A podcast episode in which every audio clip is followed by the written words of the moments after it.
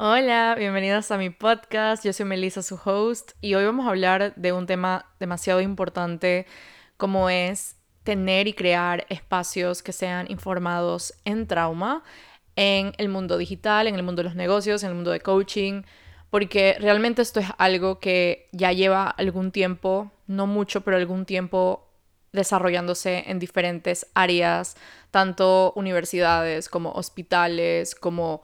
Eh, áreas gubernamentales, acá en Estados Unidos principalmente, en donde ya todas estas entidades están optando por reconocer y por vivir y por servir en un desde un lente trauma informed o un lente informado en trauma. Y no quiero que ustedes piensen de que esta es una cátedra de psicología porque no lo es. No quiero que ustedes piensen que estoy intentando diagnosticar algo por medio de este podcast, porque la verdad no está en mi competencia, no está en mi área de trabajo y sí quiero ser 100% honesta de que ser un coach o ser un mentor o ser un profesional informado en trauma no tiene nada que ver con indagar en el trauma de alguien, no tiene nada que ver con sanar el trauma de alguien, no tiene nada que ver con diagnosticar el trauma de nadie, tiene que ver como que todo lo contrario, que es básicamente reconocer de que la mayoría de personas en el mundo hemos vivido algún tipo de trauma y la mayoría de personas en el mundo estamos sobreviviendo bajo una respuesta de trauma en el mundo y nos estamos desarrollando y nos estamos relacionando con otros la mayor parte del tiempo bajo alguna respuesta de trauma.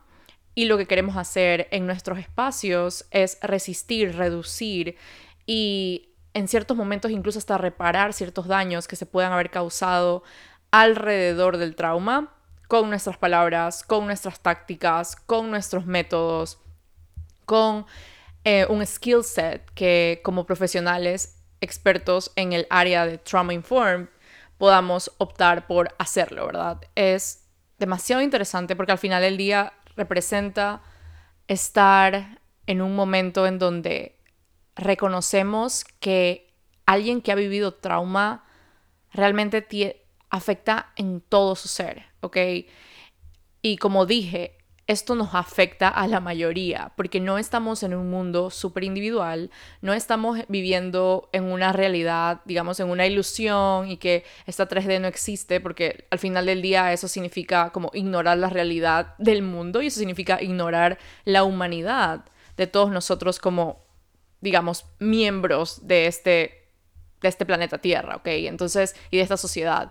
Entonces, cuando hablo de trauma informed, nos referimos básicamente a esas estrategias, habilidades, herramientas en donde estamos realmente conscientes, informados en que existe trauma y haremos en lo posible desde nuestra capacidad, desde nuestras áreas de trabajo, para reducir cualquier tipo de daño cualquier tipo de retraumatización, para poder evitar en lo posible de que la persona sienta algún tipo de inestabilidad o de inseguridad dentro de ella, ¿ok? Cuando está en nuestros espacios, cuando está viendo nuestros posts, cuando está viendo nuestro contenido, etc. Entonces quiero iniciar con qué es trauma y la verdad a mí me ha llevado como muchísimos años poder tener y poder llegar a este, a este concepto, digamos, lo más básico posible, porque al yo haber vivido varios, varios eventos traumáticos en mi vida, eso me llevó a tener el resultado de tener este estrés postraumático, trastorno de estrés postraumático, que quiero iniciar diciendo que no toda persona que viva trauma va a tener estrés postraumático, porque al final del día todas las personas, digamos, hemos vivido algún tipo de trauma y no quiere decir que todas las personas estemos manifestando el trauma o tengamos la misma respuesta al trauma de la misma forma, ¿ok? Entonces, eso es algo que quiero aclarar y quiero como que decir, como que no porque hayas vivido algún tipo de trauma quiere decir de que necesites un diagnóstico de trauma, pero que yo siempre, siempre, siempre recomiendo, siempre, literalmente, si a mí me dicen, escoge entre coaching o terapia. Yo como coach te digo mil veces terapia porque terapia es necesidad, terapia tiene que estar en la canasta básica. Por más que yo sea coach, yo no te puedo decir que coach es una necesidad, coaching es una necesidad porque al final del día coaching es un lujo, coaching depende de muchas como que de muchos factores y coaching tiene ciertas áreas de competencias que por supuesto terapia no tiene. Entonces terapia es algo mucho más profundo, es un trabajo clínico, es un trabajo de salud, es algo que todo el mundo debería tener, que la verdad es como un privilegio demasiado grande que yo he sentido en los últimos años de poder ser parte, de poder tener mi psicóloga, de poder ir a terapia. Y eso me ha llevado como que todas estas conversaciones, hacer este research para mi propia, digamos, eh, healing, eh, para mi propia sanación, para mi propio, para mi propia... No, siento demasiada, como que no me gusta la palabra sanación ahorita porque siento que ha estado tan envuelta en demasiado bullshit que es como, ah, no sé cómo decir sanación, pero like my healing process, creo que suena mejor en inglés, no sé por qué, bueno, whatever. He tenido que hacer un research bastante como extenso en los últimos años para poder entender realmente cuáles han sido mis comportamientos y cuáles han sido los comportamientos de una persona que ha vivido traumas o ha vivido eventos traumáticos. Entonces quiero empezar diciendo que trauma no es el evento, ¿ok? Trauma es la experiencia humana que hace que se interrumpa, digamos, o se dañe o se amenace la seguridad, la protección y la estabilidad de una persona, grupo o sociedad o cultura, ¿verdad? Que provoca literalmente esa sensación de inseguridad, esa sensación de estoy en peligro, estoy, me voy a morir, estoy en peligro, esto está mal, ¿verdad? Porque lo que hace un evento traumático es interrumpir todo lo que, digamos, el sistema nervioso ha conocido como seguro, lo que ha conocido como algo estable, lo que ha conocido como algo en el que se puede vivir, en el que se puede manejar. Entonces, al venir un evento traumático que pasa demasiado rápido, demasiado pronto, out of nowhere, y que muchas veces se manifiestan en diferentes maneras, o sea, cuando ya mismo voy a hablar como que de cuáles son ciertos tipos de trauma que obviamente son un millón y el ser humano es tan complejo que al final del día es como eh, nos vamos a tomar como que días y días y días y años y años y años poder entender realmente la manifestación del trauma en una persona o en el colectivo o en la sociedad, etc. Pero lo que quiero oír es de que todos hemos vivido algún tipo de experiencia traumática o todos o la mayoría al menos, la gran mayoría de los seres humanos hemos vivido algún tipo de trauma en nuestra vida, en el mundo, en este plano 3D. ¿Ok? Y quiero dar como que un, un, digamos, un, una estadística, un dato súper, súper relevante, que es el 70% de los adultos en Estados Unidos ha experimentado algún tipo de evento traumático al menos una vez en su vida. ¿Ok? 70% de los adultos en Estados Unidos. Estamos hablando solo de Estados Unidos, no estamos hablando del resto del mundo. Así que nos podamos imaginar, ¿ok? En Estados Unidos ese 70% serían 223.4 millones de personas. ¿Ok? Eso es demasiado. Esos son, esos son demasiadas personas y podemos asegurar de que la mayoría de personas en este mundo ha vivido algún tipo de trauma. Cuando nos referimos a trauma, como dije, este afecta a toda la persona. O sea, el trauma afecta la visión del mundo, afecta la autoestima, afecta el comportamiento con otros, afecta la regulación emocional, afecta el cómo te sientes, afecta tu conducta, afecta tu respuesta, afecta la manera en que trabajas, la manera en que, en que te expresas, la manera en que literalmente estás en el mundo en que te relacionas con otros.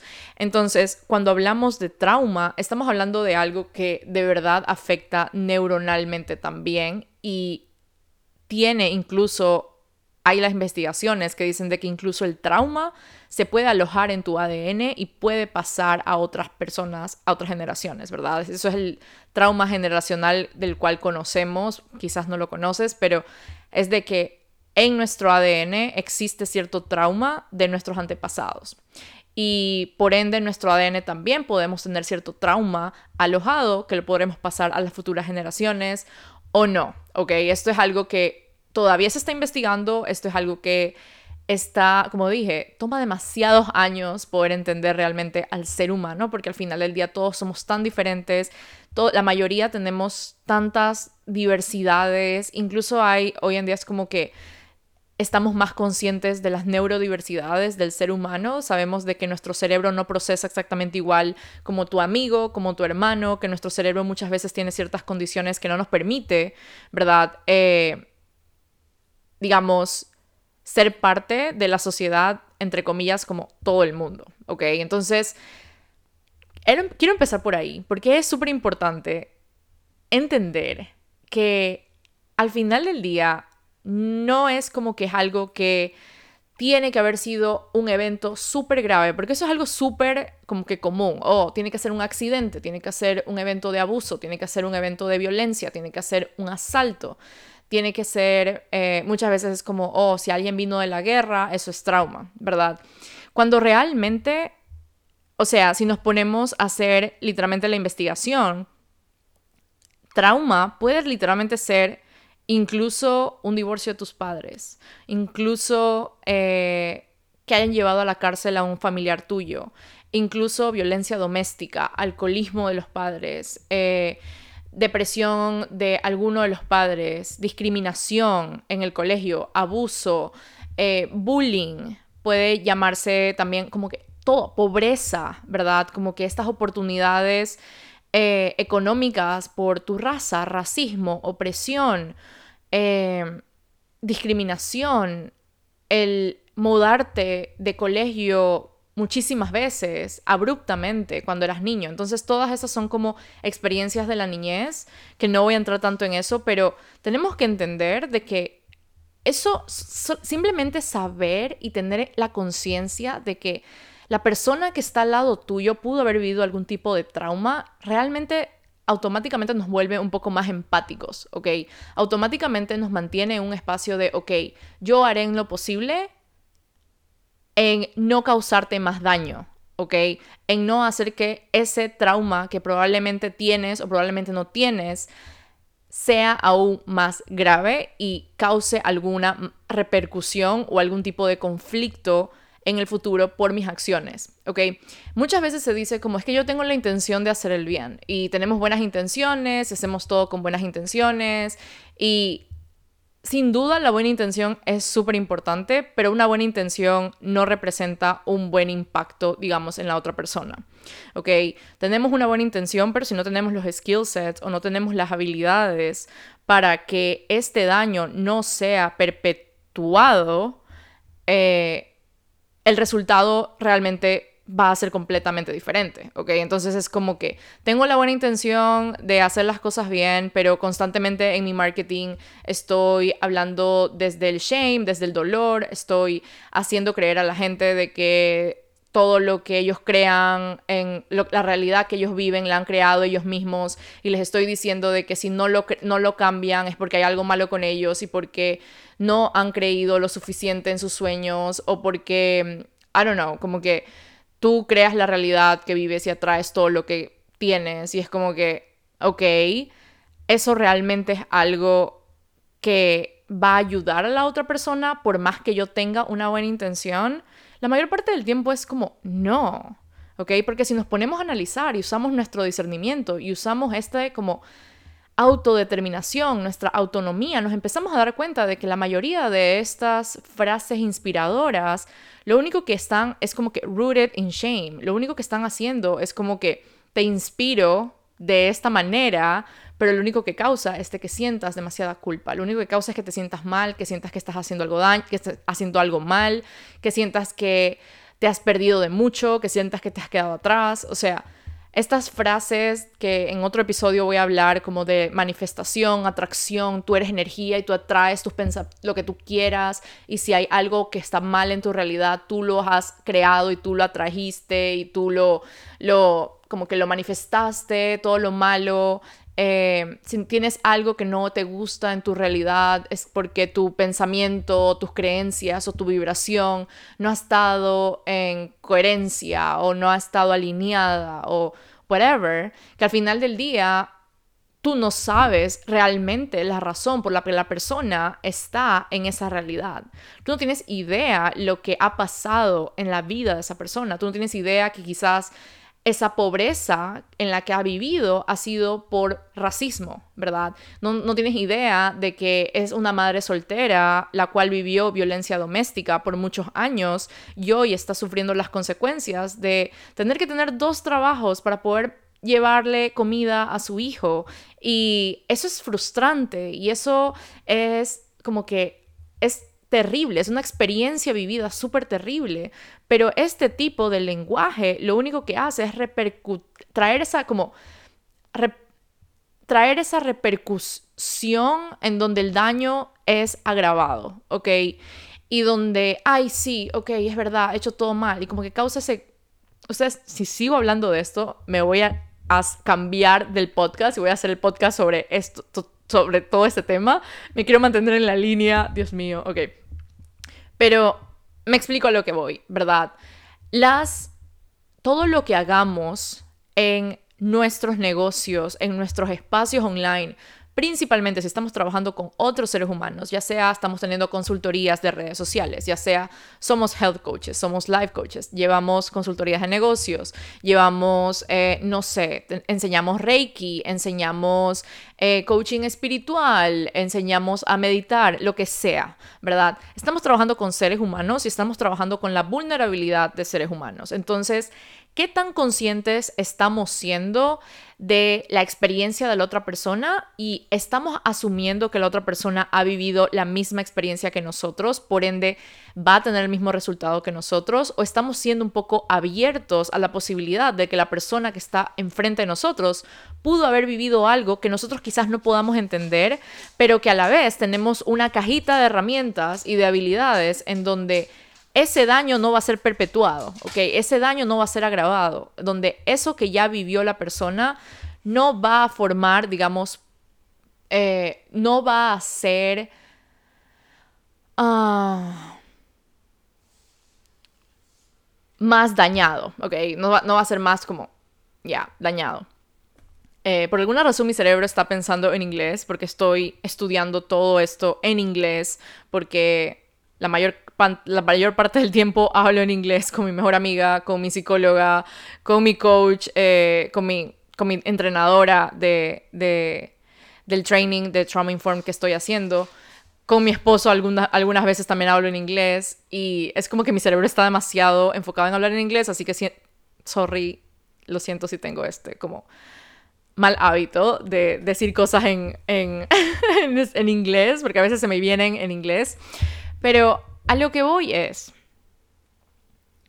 realmente estamos, y esto es una pregunta que puede ser incómoda de escuchar y que puede ser como, oh no, como que puede causar esta sensación de que, oh no, no, no, estoy haciendo todo mal. Pero quiero que lo veamos y te invito a verla con curiosidad. Realmente estamos entrenadas o entrenados para poder sostener el espacio para la humanidad completa de la otra persona sin tener que buscar la manera de arreglar sus problemas, sin tener que buscarle o darle consejos o decir, ay, tienes que hacer esto para que ya no tengas esto. Realmente estamos entrenados y hemos venido como que hemos escogido entrenadores, coaches, mentores que realmente estén preparados para hacer este trabajo, porque esto no es algo de tomar a la ligera y es algo que realmente discrepo con muchos coaches que dicen como que, y yo en un momento también hice parte de esto, como que fui parte de esto, como que no necesitas... Eh, no necesitas tener trainings, de certificaciones, no necesitas tener nada de eso porque al final tu historia y tu experiencia es lo más importante. Y eso es algo que muchos coaches famosos como que dicen como, ay no, eh, las certificaciones son de baja energía o ay no, no, tú puedes empezar a tener tu negocio ahorita porque ya tienes tu experiencia y ya has vivido todo y tu, tu experiencia vivida es la mejor y tú tienes todas las herramientas para ayudar a alguien más. Porque y algo que como que es súper grave que se dice y es como que súper común, porque tú ya estuviste en el lugar en donde tu cliente está ahorita. Y real, eso es verdad, o sea, realmente mi cliente, o sea, realmente yo ya estuve en el lugar donde mi cliente está o estoy asumiendo que es así. Estoy asumiendo que mi cliente es exactamente igual a mí y estamos en la misma sintonía en la misma página y somos los mismos seres humanos y vamos a tener las mismas respuestas. O sea, eso es súper irresponsable de decir, la verdad porque al final del día no es verdad. Al final del día eso no quiere decir de que estoy viendo a mi cliente en el lugar donde está y que le estoy dando el soporte que mi cliente está buscando, porque lo único que estoy haciendo es pensar en mí y lo único que estoy haciendo es como, oh, si tú estás ahí, ok, yo ya viví esto y estas son las herramientas que me sirvieron y si no te sirven a ti, bueno, pues hay algo que pasa contigo, ¿verdad? Te doy todas mis herramientas porque esto fue lo que me sirvió cuando yo estuve en tu lugar, pero no tienes idea el historial de la persona, no tienes idea si ha vivido algún tipo de historia de trauma, no tienes idea la experiencia de la persona, realmente es bastante como este tipo de metodología es bastante centrado en el coach o en el mentor o en el, digamos, en el profesional y no tanto centrado en el cliente y no tanto centrado en el humano que está enfrente de nosotros, no está centrado en la cooperación, no está, no está centrado en escuchar, no está centrado en el consentimiento, o sea, no está centrado en absolutamente nada de esto, sino solamente en el coach. Entonces, Quiero ser súper honesta, para mí es súper importante que exista el entrenamiento antes de trabajar con seres humanos. De alguna u otra forma tiene que existir algún tipo de digamos, backup. Tienes que tener algún tipo de sustento, de soporte en el que puedas saber exactamente cuál es tu área de trabajo, si vas a trabajar con la vulnerabilidad de alguien, vas a trabajar con el peso de alguien, vas a trabajar con las relaciones de alguien, vas a trabajar con la comida de alguien, vas a trabajar con el dinero de alguien, ¿verdad? Necesita existir ese lugar en donde tú puedas sentir de que tienes las herramientas y que tienes las habilidades para poder sostener al ser humano enfrente tuyo sin necesidad de cambiarlo, sin necesidad de verlo como algo que está dañado y que necesita tu solución. Porque al final esa es como que la idea en que todos estos coaches súper famosos te invitan a ser parte de, ¿verdad? Es como que, es que tu cliente necesita de ti, es que tu cliente necesita un problema y tú le das la solución. Y al final los seres humanos somos más complejos que eso, ¿ok? Los seres humanos no es que solamente estamos lidiando con, no sé, con... Eh, tener relaciones saludables. O sea, no es solamente eso, no es solamente abrirte la posibilidad de tener relaciones saludables. Si fuera así, literalmente todo el mundo tuviera relaciones sanas y todo el mundo tuviera relaciones saludables y literalmente esta sociedad nunca tuviera conflicto, ¿ok? Si solamente nos abriéramos a tener relaciones saludables o solamente piensa en lo que quieres y pon tus límites y como que, como, no, o sea, somos Realmente, esto es un trabajo bastante grave y este es un trabajo bastante responsable, ¿ok?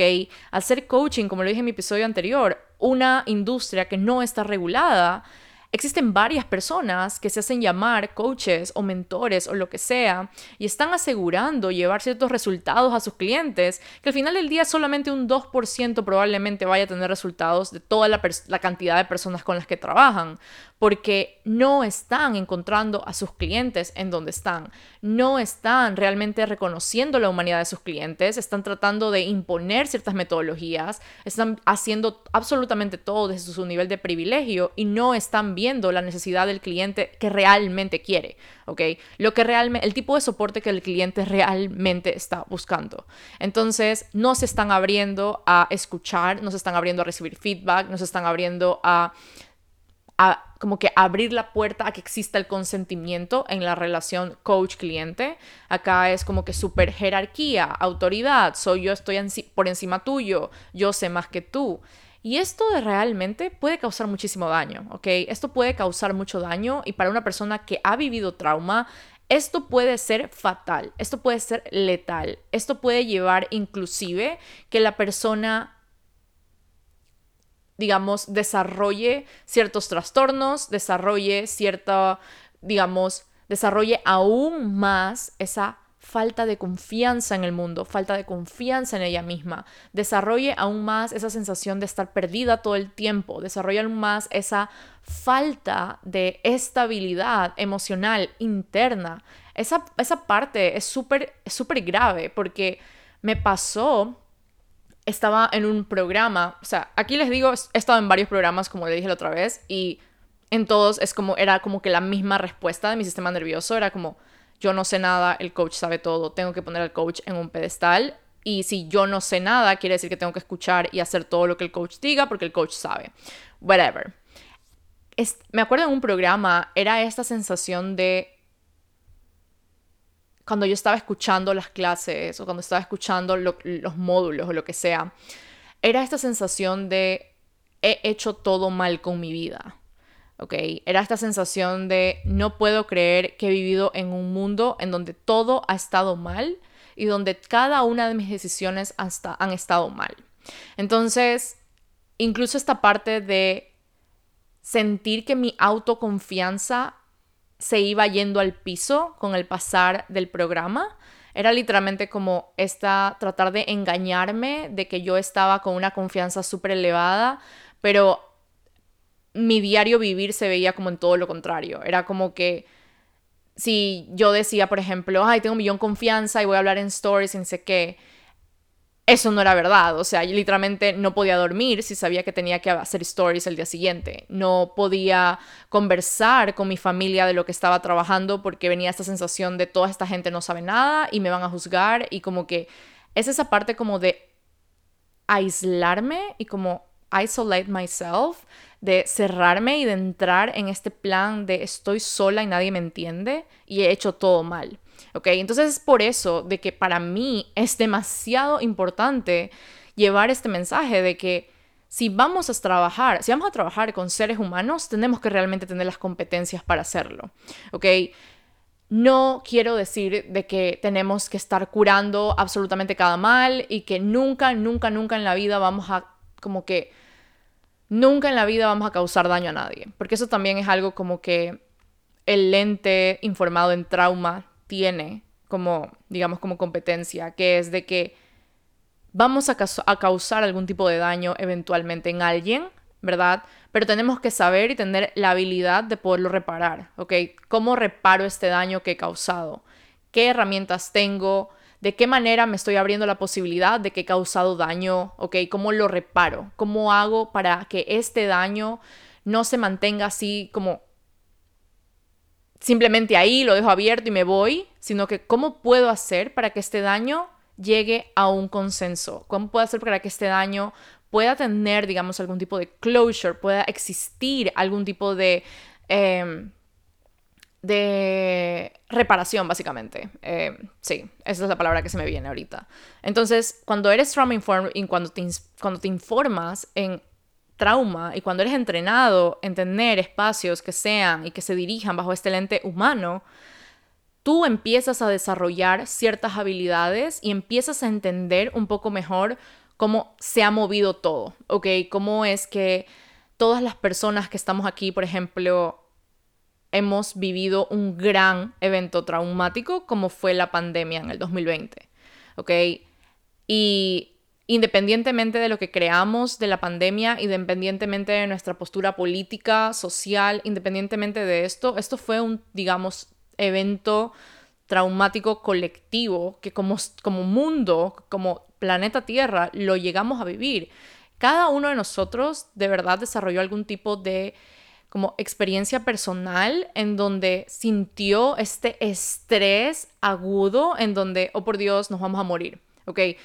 Como dije en el inicio, todo se manifiesta como que en diferentes formas, en diferentes personas. Algunas tuvieron, digamos, manifestaciones súper crónicas, otras tuvieron como que manifestaciones súper leves y hoy están como, como que si nada pasó. Hay otras personas que todavía están viviendo, digamos, el impacto de la pandemia. O sea, han pasado tres años y todavía siguen viviendo el impacto de la pandemia porque eso nos llevó a vivir literalmente en esa sensación de todo está inseguro y de todo, no había esa estabilidad emocional interna, o sea, no había esa estabilidad económica, existía esto de hay muertes todos los días y disculpa, o sea, en serio, si esto causa algo en ti, puedes tomar una pausa en este momento, si hablar de COVID, eh, de la pandemia, como que te causa algún tipo de...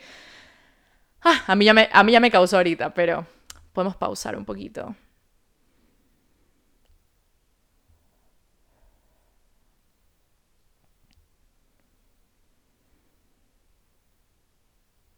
Esta respuesta literalmente de sentir que teníamos que encerrarnos en nuestras casas por no sabemos cuánto tiempo y no tenemos contacto con lo de afuera y no podemos ver a nuestros familiares y hay como esta eh, incertidumbre económica y política, principalmente acá en Estados Unidos, fue demasiado, demasiado grave. Hubo este, tantas pérdidas, tanto duelo, tantas muertes, tanta enfermedad, cuando nuestros familiares empezaban a a enfermarse o nosotros mismos venía esta, este, este terror de perderlos, ¿ok? Entonces, en Estados Unidos hubo demasiados casos de racismo, opresión, abuso de autoridad. O sea, demasiada inequidad. Hubo personas que literalmente tuvieron que desalojar sus casas porque no tenían para pagar la renta. Entonces, al poder reconocer a la pandemia como un trauma colectivo, nos empezamos a dar cuenta que existe y existió y hemos vivido algún tipo de trauma colectivo y que eso ha representado que nos movamos de diferente forma. Nunca más volvimos a ser las personas antes del 2020, ¿ok? Algo hubo, hubo un cambio en nosotros, hubo, existió este cambio en nuestro sistema nervioso en donde de alguna u otra forma pudimos ver el mundo diferente, de alguna u otra forma nos relacionamos con otros diferentes. Por ejemplo, para mí, eh, yo ya había vivido un evento traumático antes de la pandemia. Entonces, para mí, el 2020 fue como un año en donde yo como que lo perdí, como que perdí mi cordura. O sea, fue como todo era demasiado catastrófico. Yo, o sea, me acuerdo y es como, oh por Dios. Pero a la vez yo reconozco que ya nunca más volví a ser la persona del 2019, por ejemplo, o del 2018. Y eso causa duelo, ¿ok? Es esa parte de ti que literalmente ya no es más, o sea, ya no eres más esa persona. Existen personas que ya no, ya no se pudieron relacionar más con otros, ya tenían que como que ver en grupo, verse en grupos más pequeños. Otras personas, en cambio, están como que no ha pasado nada and that's okay. Esas son sus maneras de vivir como, como que de moverse en el mundo, ¿verdad? Y es como dije, cada quien experimenta un trauma de diferente manera y eso es algo que es increíble. O sea, al ser algo tan colectivo que cada quien literalmente encontró la manera de sobrevivir, de pasar y dejar a un lado esa digamos, ese año y hoy en día estamos, digamos, en modo supervivencia, algunos, algunos no. Entonces, es esta parte de cómo estamos viendo a nuestra comunidad en línea, a nuestros clientes en línea, ¿realmente los estamos viendo como un todo o realmente los estamos juzgando por no tener lo que nosotros entre comillas tenemos? Como no tienen lo que yo sé, entonces te juzgo porque no puedo creer que no estás aquí, ¿verdad? No puedo creer que no estás en este nivel. Entonces, hay demasiadas maneras en las que podemos ser, digamos, más trauma informed y una de las maneras que a mí más me encanta y que como que yo, para mí es como que súper clave es el la opción y el consentimiento en nuestros espacios. Voy a hablar de esto mucho más a profundidad en diferentes episodios porque al final voy a usar este, el podcast eh, para seguir llevando como que esta, este tipo de información y este tipo de, de conciencia. Pero una de mis herramientas más importantes es, uno, la regulación, como que entender de que mi sistema nervioso no es igual al sistema nervioso de la persona que está enfrente mía, entonces realmente tengo herramientas, habilidades, skill set que le que puede sorry, que puede provocar en la persona algún tipo de regulación, de regulación interna, que la puede invitar a sentir esa sensación de como neutralidad, ¿verdad? Porque muchas veces decimos como, ah, una persona que está regulada es una persona que siempre está feliz y que siempre está como que positiva, cuando realmente una persona que está regulada está en un estado de neutralidad. ¿ok? No es como que está súper feliz y positiva todo el tiempo, porque al final eso también puede ser una causa de desregulación. Y en cambio, cuando una persona está en el modo neutral, como que todo va y viene, como que las emociones fluyen, los pensamientos fluyen, las sensaciones están fluyendo y como que ese es un estado de regulación. Entonces para mí es súper importante saber realmente de que la otra persona puede tener sensaciones distintas a las mías y yo tengo mi... Algo que es increíble y que lo escuché desde mi, de, mi, de mi entrenadora em, últimamente fue como que yo no soy experta en ti, yo soy experta en mí. ¿Ok? Yo, si voy a usar el término soy experta en ni sé qué, voy a usar el término que yo soy solamente experta en mí, ¿ok? Entonces, porque muchas veces el término experta eh, como que está relacionado con algún tipo de jerarquía, con algún tipo de yo estoy en una posición de autoridad que tú no estás, yo sé más que tú, yo sé todo esto y tú no sabes nada. En cambio, cuando hablamos de soy experta solamente en mí, soy experta en cómo me siento yo, en cómo está mi cuerpo, en cómo me puedo regular, en cómo yo puedo manejar esta situación, pero te abro la posibilidad a que podamos corregular juntas en este espacio tu sistema nervioso. Te podemos, podemos encontrar una manera en la que tú puedas sentirte neutral en este espacio juntas, ¿ok? Entonces es como esa, esa invitación, ese estado de nurture, de nourishment, como que de, de, de cuidado hacia la otra persona no quiere decir que vamos a estar todo el día cuidando a la otra persona y como que, oh por Dios, no quiero causarte daño, porque al final del día ese miedo a causar daño puede llevarnos a estar como en un estado súper desregulado y nosotros somos espejos, ¿ok?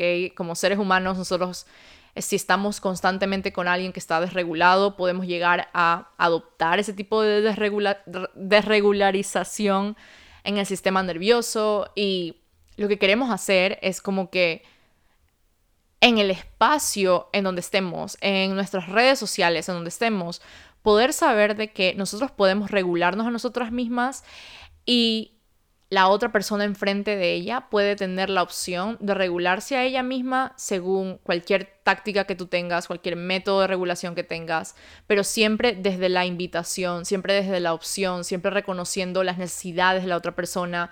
Muchas veces decimos, ah, ok, yo tengo el método de regulación de la meditación, así que cierra tus ojos y ponte a meditar y visualiza ni sé qué cosa. Tú no sabes, eso es algo que es súper importante de aclarar. O sea, como les digo, este tema en serio es como que puede llegar a ser literalmente un curso entero, pero estoy en este podcast y tengo cierto tiempo para hablar de esto.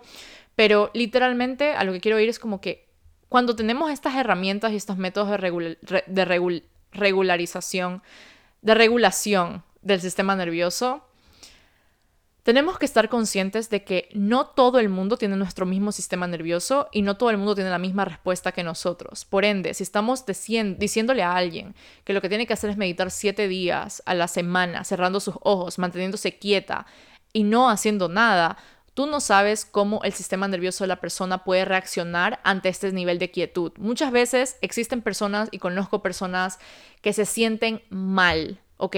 Que se sienten inestables, inseguros, que se sienten demasiado, demasiado, con, un sentimiento, una sensación en su cuerpo de peligro por estar mucho tiempo sin hacer nada, ¿ok?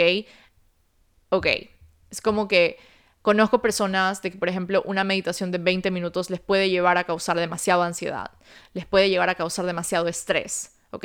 Pero no, no debería ser así, porque es meditación y porque es para mantenerte en calma tú no tienes idea de cómo el sistema nervioso de la otra persona está en este momento. ¿Ok? Entonces siempre tenemos que tener una opción, un abanico de herramientas y habilidades en donde podamos darle a la persona la opción. No puedes, no quieres hacer esta meditación, that's okay, ¿ok?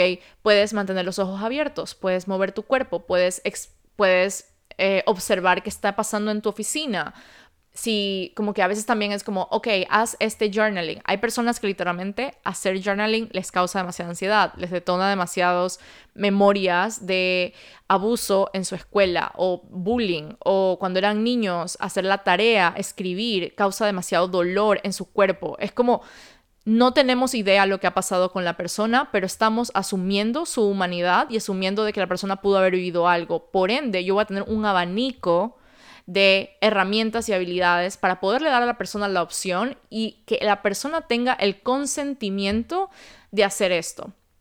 ¿ok? No es que, ah, una, una, de las cosas que a mí más me sorprende es como que, no es que la persona no sabe qué quiere. Y esto es algo que a mí me marcó.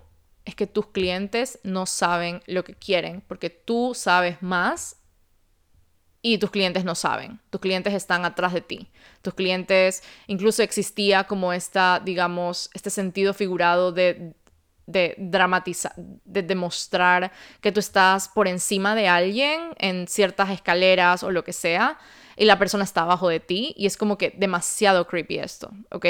Por cierto, esto no es nada que alguien lo inventó, esto está en todos los libros de negocios de todo el mundo, by the way. Ok, eh, eso para como, mm, ok. Esto de aquí no podemos asumir que todas las personas van a tener la misma, misma sensación de, de, de, regulación que nosotros. Por ende, tenemos que tener como ciertas herramientas en el que la persona pueda llegar a sentir esa neutralidad, pueda volver a ese estado de estabilidad, pueda volver a ese estado de seguridad interna. Y, wow, es como demasiado chévere darle la opción a la persona. Entonces, ¿cómo podemos hacer esto? Por ejemplo, si tenemos un curso, ¿verdad? Y estamos dando herramientas de tapping o de meditación o de journaling o, no sé, hay un millón de herramientas de, regulación. Tener la opción, ¿qué pasa si una persona no quiere o no se siente segura al hacer journaling? ¿Qué va a pasar ahí? ¿Le estoy informando a la persona realmente por qué es importante hacerlo o le estoy dando el espacio de elegir? ¿Ok? Hay algo que a mí me pasó que yo decía antes, yo decía como que no, todo el mundo tiene que tener y hacer journaling porque así es como que me ha servido a mí. Y yo nunca, esto es algo que yo en serio me arrepiento millón, yo nunca consideré realmente la historia de la persona probablemente. No necesito que la persona me diga lo que le pasó y por qué no quiere hacer journaling, pero yo nunca me, me puse literalmente en el lugar de, en ese, en ese momento sí, como que asumir que la persona pudo haber vivido algo. Y eso siento que es lo más importante, o sea, asumir que pudo haber existido trauma, yo no tengo por qué saber, la persona no me tiene que contar, no tiene que abrirme su corazón, no tiene que confiar en mí, la persona que está enfrente mío literalmente no tiene por qué decirme lo que no quiera decirme, yo no voy a indagar en absolutamente nada de eso porque al final no tengo, como dije, las competencias para estar como sanando su trauma o diagnosticando o whatever, pero yo voy a asumir que esta persona que está enfrente mío tiene la capacidad de discernir qué es lo mejor para ella. ¿Ok? Yo voy a estar, yo voy a saber que la persona sabe qué es lo mejor para ella. ¿Ok? Eso es lo que yo voy a asumir. Yo sé que esta persona que está enfrente mía tiene esa autonomía, tiene esa libertad, tiene ese poder de decisión y se lo voy a recordar con el consentimiento. Se lo voy a recordar con hacer las preguntas. ¿Te gustaría continuar? Podemos seguir. Te puedo hacer esta pregunta. Te puedo dar este feedback. O sea, constantemente preguntándole, puedes o no hacer, esto es opcional, puedes o no hacer este, este ejercicio de escritura puedes o no hacer esta meditación. ¿Ok? No como que tienes que hacer esta meditación por siete días y verás que todo cambia en tu vida. Como que, fuck that. Eso no es verdad. O sea, en serio, voy a hablar en otro episodio. O sea, tengo un millón de episodios que hablar y literalmente los tengo escritos. De por qué es tan problemático y grave hacer meditaciones del niño interior. Muchas personas van a estar en desacuerdo conmigo, muchas personas me van a, me van a odiar y me van a querer cancelar y todo lo que sea, I'm aware of that y estoy como que súper dispuesta a que eso pase porque estoy aquí para abrir la conversación de cosas que nadie habla, principalmente estando dentro de la industria de coaching. Yo estoy dentro de la industria de coaching, estoy en una pausa ahorita, pero estoy dentro de la industria de coaching y yo me he dado cuenta de todas las cosas que están pasando y estoy en este momento en hacer las cosas diferente y en poder llevar literal mi granito de arena a poder resistir un poco el daño que ha sido causado y en poder evitar que las personas sean retraumatizadas por estos coaches y en, en, lo posible reparar algún tipo de daño que yo haya causado, ya sea con nueva información, ya sea con nuevas herramientas, ya sea con, no sé, no sé, no sé cómo lo voy a hacer, pero lo estoy haciendo en este momento. Y lo que quería decirles era como que diferentes tipos de trauma. Entonces está el trauma agudo, digamos, que es como que una enfermedad específica, un desastre natural que pasa una vez en la vida y que probablemente no lo vayamos a volver a vivir más, ya sea un huracán, un terremoto, algo así por el estilo. Un asalto, ¿verdad? Sea cualquier tipo de asalto que pasó una vez y que probablemente, Dios quiera, no vuelva a pasar más. Existe el tipo de trauma crónico que es vivir varios años o varios, varios meses de abuso en un mismo lugar. Puede ser abuso en el trabajo, puede ser abuso en la casa, puede ser eh, algún tipo de abuso que sea, digamos, repetitivo y que vaya como que como que sea, como que pase en un periodo de tiempo, digamos, mediano, largo. Puede ser corto, lo que sea. Como dije, son tantas variables en el ser humano y estamos tan y somos tan complejos que es como que imposible decir estos son los únicos tipos de trauma porque al final no tenemos la no tenemos realmente no sabemos eso, ¿ok? Al final la ciencia está, digamos, teniendo este backup, está como que avalando este tipo de información, pero realmente hay mucho más que todavía no se conoce, hay mucho más que es desconocido. Entonces, bueno, el tipo de trauma crónico es como que vivir una serie de abusos. Eh, puede ser en una relación, puede ser en trabajo, puede ser en, eh, en las escuelas, en las universidades, puede ser en amistades, lo que sea.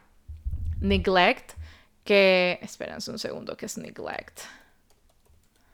Descuido, ¿ok? Cuando está un niño, principalmente cuando somos niños, algún tipo de descuido de no tener alimento, ¿verdad? De nuestros padres probablemente no, no estaban tan conscientes de nuestras necesidades como niños y nos descuidaban. Entonces, esto es algo como para pausar aquí también, ¿ok? Esto es algo que puede levantar ciertas cosas en este, en este, en este podcast y quiero decirte que no estás viviendo en este momento en el peligro, ¿ok? Por más que se sienta así, en este momento no estás en el peligro. Si, lo estás así, te pido que pidas ayuda, o sea, existe ayuda, existen personas que están dispuestas a ayudarte, existen personas que están capacitadas para ayudarte, ¿ok?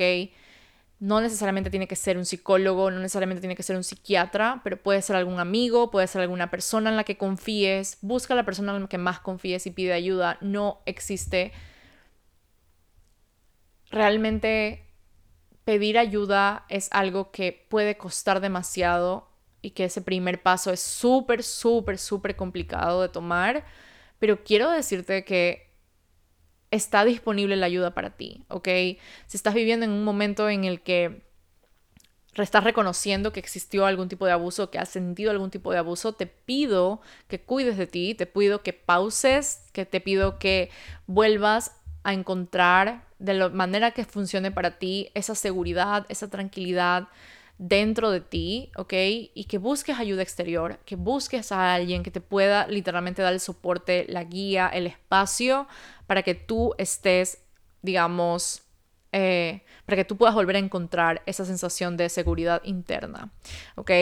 Este tipo de trauma crónico puede llegar a causar como que eh, trauma complejo, entonces es como algo que ha pasado por mucho tiempo, que ya puede llegar a incluso a estar en tu em, ADN, en tu sistema nervioso, tu cerebro puede estar cambiando. Es como que hay demasiada, demasiadas cosas que pueden pasar de, a partir de esto. Está el trauma sistemático, que es un trauma, un tipo de trauma en donde la mayoría de personas, o bueno, se podría decir entre comillas, la minoría ¿verdad? Porque las comunidades de minoría han vivido racismo, pobreza, eh, traumas religiosos, eh, opresión, ¿verdad? Como que existe este tipo de trauma sistemático en donde hay personas hoy en día, literalmente, que no tienen acceso a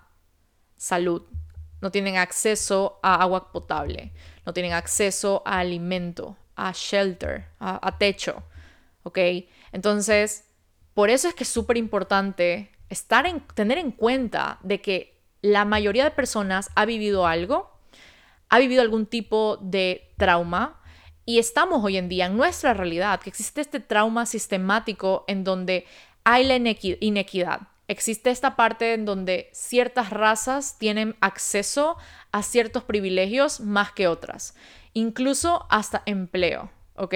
Hay ciertas razas, hay una raza en específico que es la raza blanca, tiene más acceso a empleo que otro tipo de razas. Entonces, y acceso a casas y acceso a educación. Y es como que, por eso es que me parece tan inconsciente y responsable decir como, es que esta 3D es una ilusión y tú tienes que crear tu propia realidad y como que, y como, ok, hay el nuance, ¿verdad? Como que sí, podemos encontrar estabilidad interna y seguridad interna, pero a la vez no podemos hacernos la vista gorda de lo que está pasando en la sociedad, lo que está pasando sistemáticamente, ¿ok? El tipo de abuso de poder que existe en, el, en la sociedad, el tipo de inequidad, el tipo de que existen personas que no tienen acceso a los recursos básicos de un ser humano, ¿ok? Entonces, hay que estar conscientes de esto porque está pasando en nuestra realidad, está pasando en nuestro mundo, lo estamos viviendo. El, Es impresionante, hay demasiados recursos alrededor del trauma con el racismo y como personas que han vivido años y años y años de racismo y opresión son hoy considerados, entre comillas, los más violentos, pero al final del día es una respuesta de su trauma, es una respuesta humana ante todo el daño que ha sido causado en ellos. Les recomiendo millón el libro de Oprah y Dr.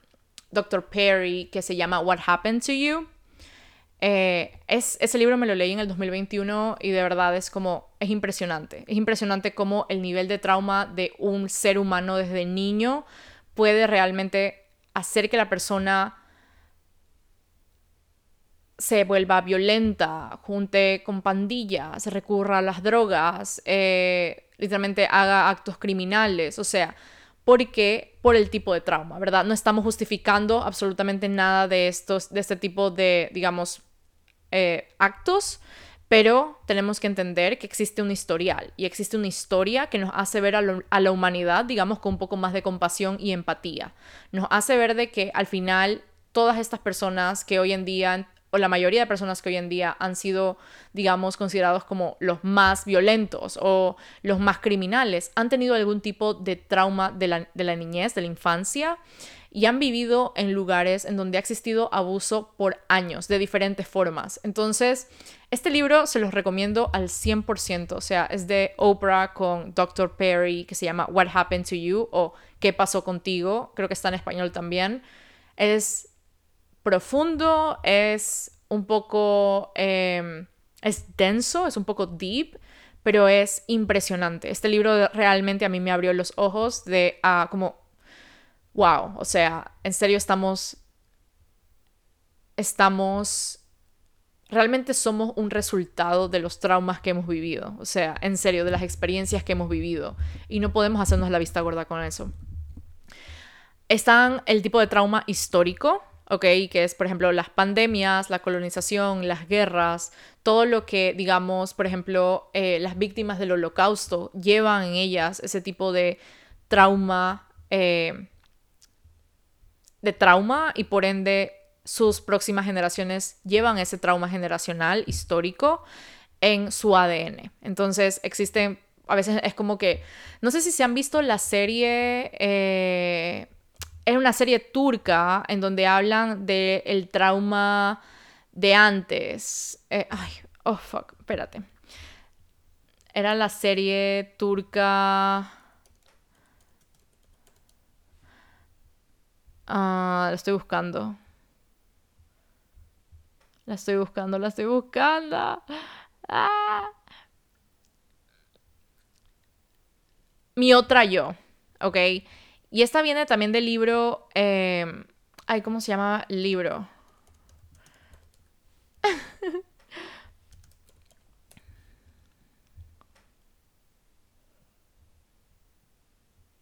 ok, el, ese, ese, ese ese libro también es demasiado increíble que se llama Ese dolor no es mío, de Mark Walling.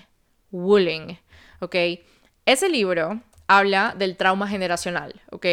De cómo es de que nosotros estamos todavía, algunos de nosotros estamos viviendo cierto tipo de eh, traumas de otras, de otras generaciones. Es, o sea, es demasiado interesante. Si yo en serio les digo, es como demasiado, demasiado increíble. Y yo también me leí ese libro y en serio lo recomiendo como, como no tienen idea. O sea, ese libro es increíble. Se llama Este dolor no es mío. Eh, en el inglés es... porque no se llama igual en inglés? En inglés es It didn't start with you. No empezó contigo. Ok, es demasiado increíble. También lo recomiendo millón.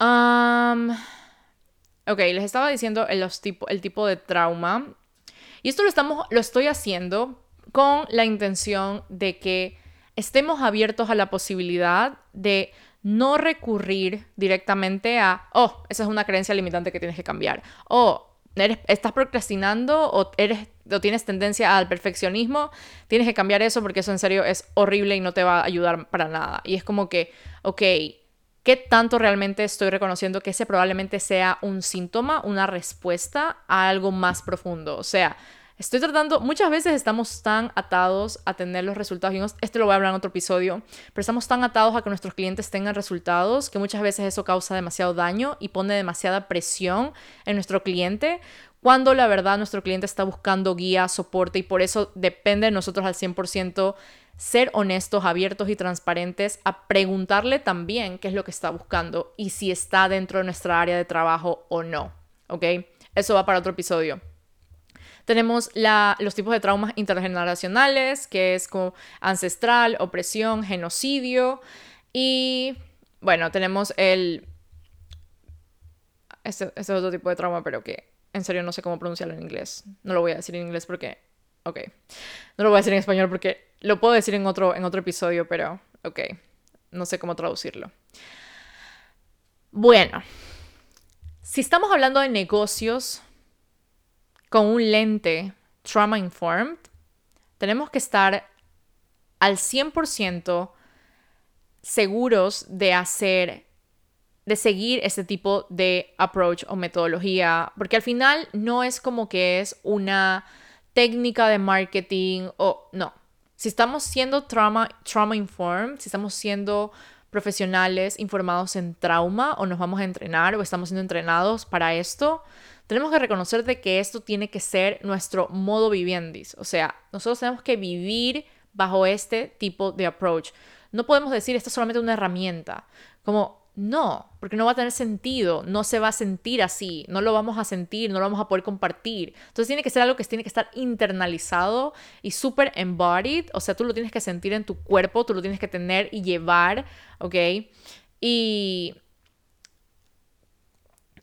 y estoy demasiado feliz de decirte como que si somos trauma informed, también tenemos la oportunidad, por ende somos healing informed, entonces estamos siendo informados en sanación también.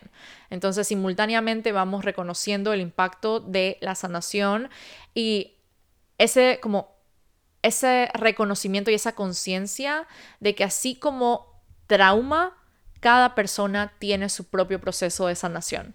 Y eso es algo que sí quería como que cerrar el día de hoy, como que no solamente voy a estar, digamos, eh, pensando o considerando en que no voy a hacer daño o, o resistiendo cualquier tipo de daño y como que llevando ese, este tipo de liderazgo de ok, yo estoy aquí para liderar y para compartir y para co-crear y para tener este tipo de cooperación con mis clientes y con mi comunidad, pero que a la vez tengo las herramientas para poder ayudar a esta persona a navegar lo que está pasando, para poder ayudar a esta persona a sentirse, a sentirse a nivel de seguridad y poder encontrar esa sensación de sanación interna.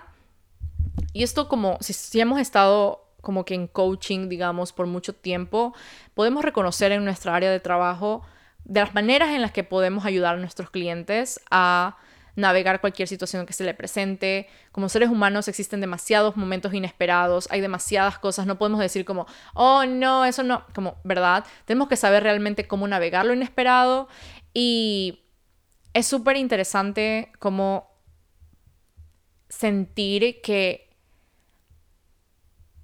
podemos responder ante ciertas, digamos, reacciones humanas de la otra persona. O sea, es súper interesante reconocer nuestra capacidad como seres humanos de llevar, digamos, ese soporte colectivo, ese soporte transparente, esa, esa como que esa, esa, esa colaboración, esa, esa consideración con la otra persona, cuando estamos realmente haciendo un trabajo que está bien integrado, que está anclado no solamente en nuestra buena intención, sino también anclado en herramientas y en entrenadores, eh, entrenamientos realmente que tengan un soporte clínico, no, no clínico, científico, ¿ok? Un soporte que realmente nos ancle y que no solamente sea algo de muy en el aire, sino que exista ese como soporte en donde, ok, esto es lo que puede estar pasando con mi cliente, de esta manera lo voy a navegar y le voy a hacer preguntas y voy a estar ahí, no para buscarle la solución, como dije, sino para encontrar ese sentido de seguridad interna una vez más, de esa neutralidad dentro del cliente. Entonces, ah, estoy feliz de haber dado este episodio. Siento yo de que nos fuimos muy como por diferentes ramas, pero ya saben que así soy yo. O sea, el podcast es así, el podcast también no es como que un lugar en donde puedo dar ciertas, digamos, herramientas específicas a cada persona, según cada negocio, ¿verdad? Por eso yo estoy pensando próximamente, todavía no estoy abriendo, em, estoy en una pausa, o sea, he estado por muchísimos meses sin recibir clientes y cuando vuelva, realmente voy a abrir la opción a mentorías eh, para ciertos espacios que sean trauma informed. Entonces ahí va a existir literalmente yo dando, digamos, entrenando, dando herramientas, dando, creando este skill set para otras personas. Y eso es como la diferencia entre mentoría y coaching. O sea, en coaching es como que vamos a ver lo que está pasando contigo, vamos a crear todo alrededor de ti. Es como que, ok, hacemos preguntas, tú estamos en cooperación y todo eso. Mentoría es mucho más de como que yo te doy las herramientas, ok, yo te enseño esto, yo te em, entreno, digamos, en cierta parte en este tema. Así que, bueno, whatever, estoy como que en este, eso es lo que está en mi mente ahorita. Entonces, eso viene para el futuro. Eh, en los próximos meses van a saber un poco más de esto. Pero de verdad es que necesitamos y es hoy en día es una necesidad.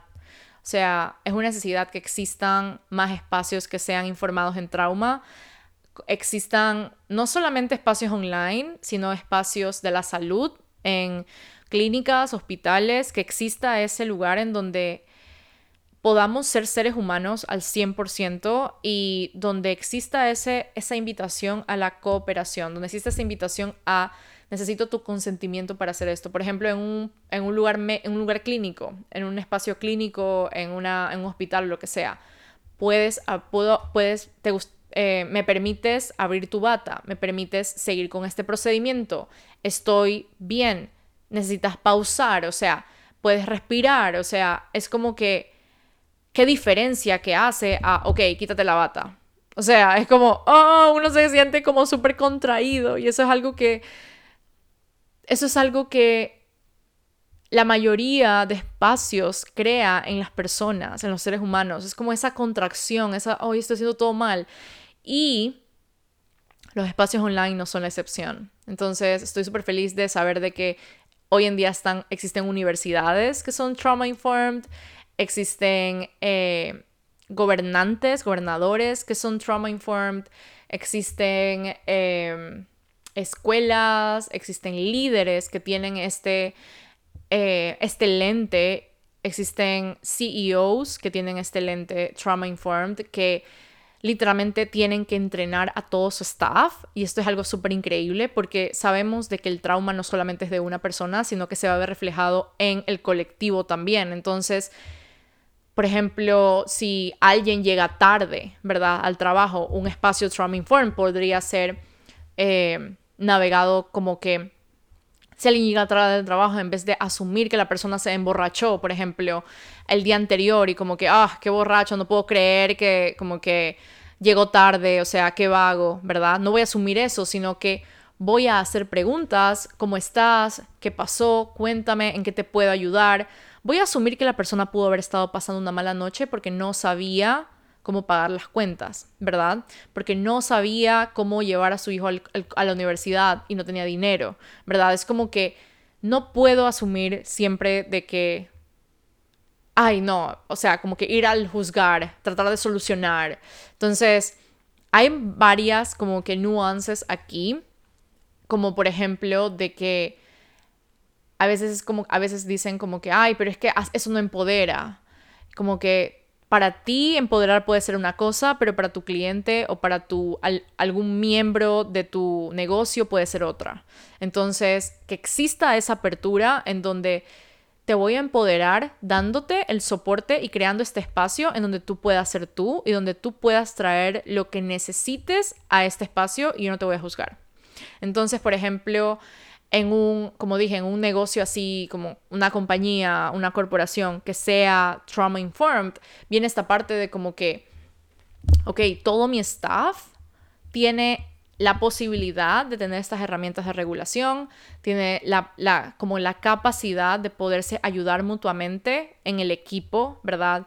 De si existe alguien que se está aislando, reconocer que quizás necesita tomarse una pausa. Existen estos momentos durante el día en donde las personas pueden salir a una área aislada para tomar aire, para tomarse un jugo, para tomar algo.